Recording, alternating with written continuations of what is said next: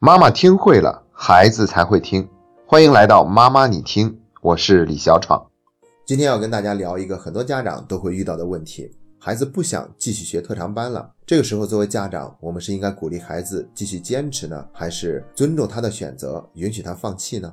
我想在现实生活中，真要遇到这样的问题的话，我们多多少少都会有些困扰的，可能特别渴望有一个声音直接告诉给我们一个答案，省得我们左右为难。但是很抱歉，我这里没有办法直接给大家这样的一个答案，因为现实生活中具体的情况往往是很复杂的，不能一概而论。如果我们给出一个所谓的标准答案的话，那它就是死的了，肯定不可能适用于所有的情况。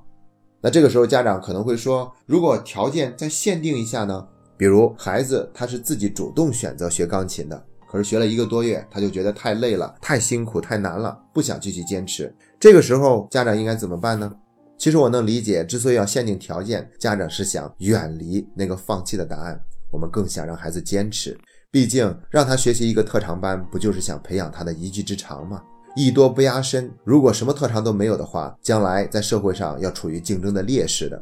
其实家长能够这样想也无可厚非，而且呢，一旦放弃，的确会产生很多的问题。比如说，我们花了那么多的学费让孩子去学，可能都打水漂了。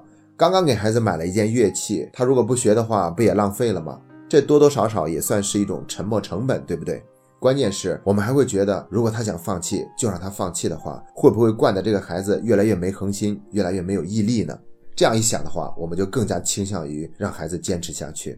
所以，我们可能会对自己说：“不是有一句话吗？叫做学艺术的孩子没童年，学艺术注定是很辛苦的。如果这种辛苦是注定的，喜欢是很难的。而且我们是为了孩子好，那不妨就逼一逼他，不能任由他放弃。很多成名的艺术家不也是被父母逼出来的吗？其实这样想真的是无可厚非。但是我还是想问家长一些问题，比如孩子他有没有试错的权利？他可不可以先去做一些尝试，然后重新做出选择？还有就是放弃特长，就说明这个孩子没有恒心、没有毅力吗？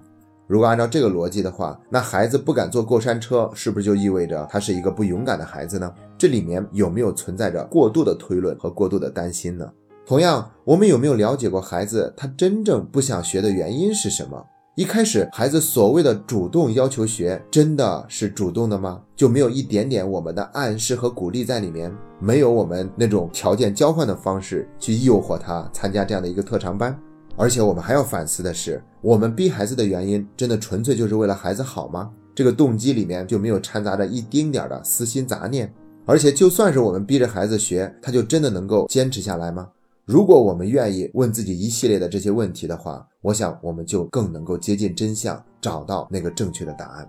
那其实呢，今天之所以跟大家探讨这个话题，还是源于上周做讲座的时候一个家长的提问。那他提问的过程很有意思，我还是给大家简单的还原一下。这是一位妈妈，她的孩子正在上三年级，男孩，她觉得自己孩子的运动能力有些欠缺，为了锻炼孩子的身体协调，所以让孩子去参加了一个舞蹈班，已经学了一阵子了。现在的问题是，她想让孩子继续学，但她老公是持反对意见的，没有办法达成一致，应该怎么办？当时我听她说完，想都没想，直接回复说：何必非得要你们两个大人之间争来争去啊？因为孩子是当事人，干嘛不去问一下孩子他自己的想法呢？然后这个妈妈就回答说：如果问孩子的话，那他肯定不想学呀，每次去了都压腿，他嫌疼。那我就说，这也就意味着，其实你老公反对不反对，已经不是问题的关键所在了。既然孩子他自己不愿意的话，那可不可以接受孩子放弃学习？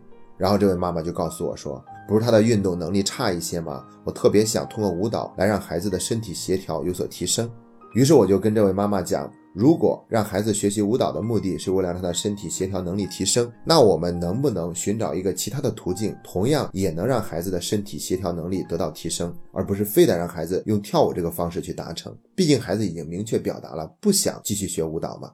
所以这个时候呢，这个妈妈就陷入了沉默。她想了想说：“老师，我今天真正的问题是想问，孩子不想学，但我还是想让他学，我应该怎么说服他？”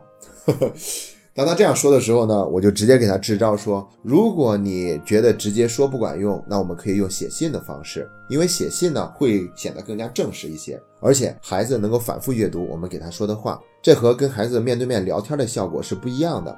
在信里面呢，我们要分两步走，第一步就是明确表达我们的立场和观点，第二步就是表达对孩子选择的尊重。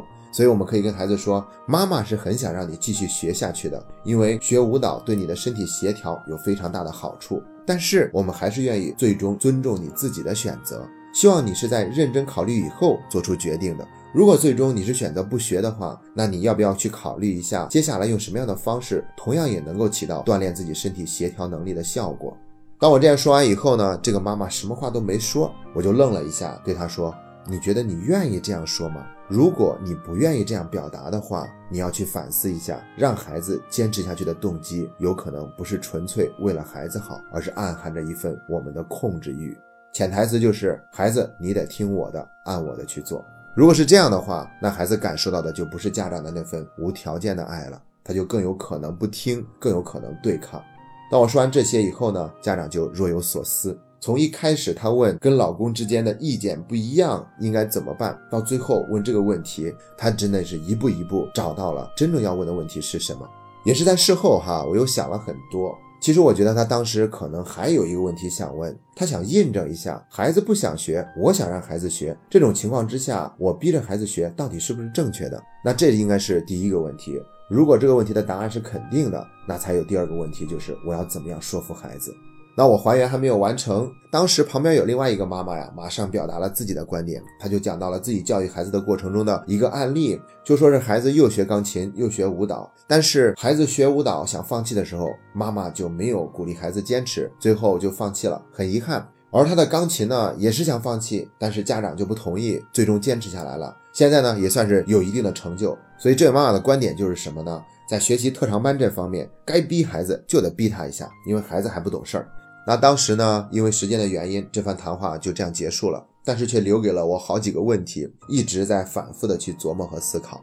第一个问题呢，就是孩子毕竟还是孩子，我们能不能越界一次，去逼一逼他做事情？这是第一个问题。第二个问题就是，如果为了表达对孩子的尊重，他今天想学，明天不想学，后天又想学了，这样也够折腾的。在这个过程中，我们怎么样又尊重到孩子，不拿走他的力量，同时还要给到他力量呢？这都是两个非常具有实际意义的问题。那我们先来说第一个话题。最终呢，我想到的答案是这样子的：不是不能越界，越一次界去逼一逼孩子也行，但是我们一定要慎用，不能轻易的去逼孩子，因为一旦我们这样做了的话，就很容易造成权力的滥用。等到有一天遇到了关键的事情、很大的事儿，我们再想替孩子做主的时候，你就会发现孩子已经不听我们的了，这招已经不管用了，那就麻烦了，对不对？而且我们要反思啊，除了我们要用这种替孩子做主、逼着他继续坚持的方法以外，我们还要不要追求通过有效的沟通方式，能够跟孩子达成共识，让孩子心甘情愿的去学习，至少他还愿意再努力一阵子，这种可能性我们还要不要去追求？我们是不是很轻易的就放弃了这种可能性的存在呢？要知道，父母效能训练里面可是明确提到过，孩子解决问题的能力往往会超出我们的想象。那为什么我们平常都没有看到呢？都是因为我们干涉的太早了。前两天刚做了一期节目嘛，叫做在家庭教育上，很多时候不是我们做的太少，而是做的太多。一旦我们干涉，那孩子他自己解决问题的这个能力呢，就被扼杀了。他会产生依赖心理，或者说他就没有兴趣再去为这个问题负责任了。我们可以设想一下，如果我们充分尊重孩子，同时又表达自己的立场和建议，其实孩子最后未必会放弃的，对不对？因为我们那么尊重他自己的选择，也有可能是孩子真的选择放弃了，但是他也会主动寻找一种方式来替代现在的舞蹈，同样锻炼好自己身体的协调能力。这样的话，不也是一种很好的选择吗？干嘛就要轻易的去用逼迫孩子的方式让他继续坚持呢？这是第一个问题，接下来就是第二个问题了。可能孩子真的很折腾我们，一会儿想学，一会儿不想学，那么任性。那在这个过程中，我们怎么样能够保证对孩子有份尊重，不拿走他的力量，而是要增添他的力量呢？想来想去呢，我觉得家长们要做到以下两点就可以了。第一点叫做不否定、不评价。比如说，孩子才刚刚坚持没几天就不想学了，回来说学钢琴太累太烦，并不是他真正想要的。那这个时候呢，我们切记上纲上线，对孩子说：“你怎么这么没有恒心、没有毅力？你说话到底算不算数？可是你自己选择学的哟。”这样的话就是给孩子做了一个否定的评价，给孩子戴了一个很大的帽子，是拿走孩子的力量的。所以呢，我们可以只描述客观的事实。我看到了这两天你都每天练了多长时间的钢琴。你可能会觉得很辛苦。这是我们在说事实，并帮助孩子表达他自己的感受。我也理解你现在内心这份苦恼。然后我想，前两天你刚刚表达了一定能够坚持的这种决心，现在就要做出放弃的决定，内心也一定很挣扎吧？也是经历了很多的痛苦以后才做出这个决定的吧？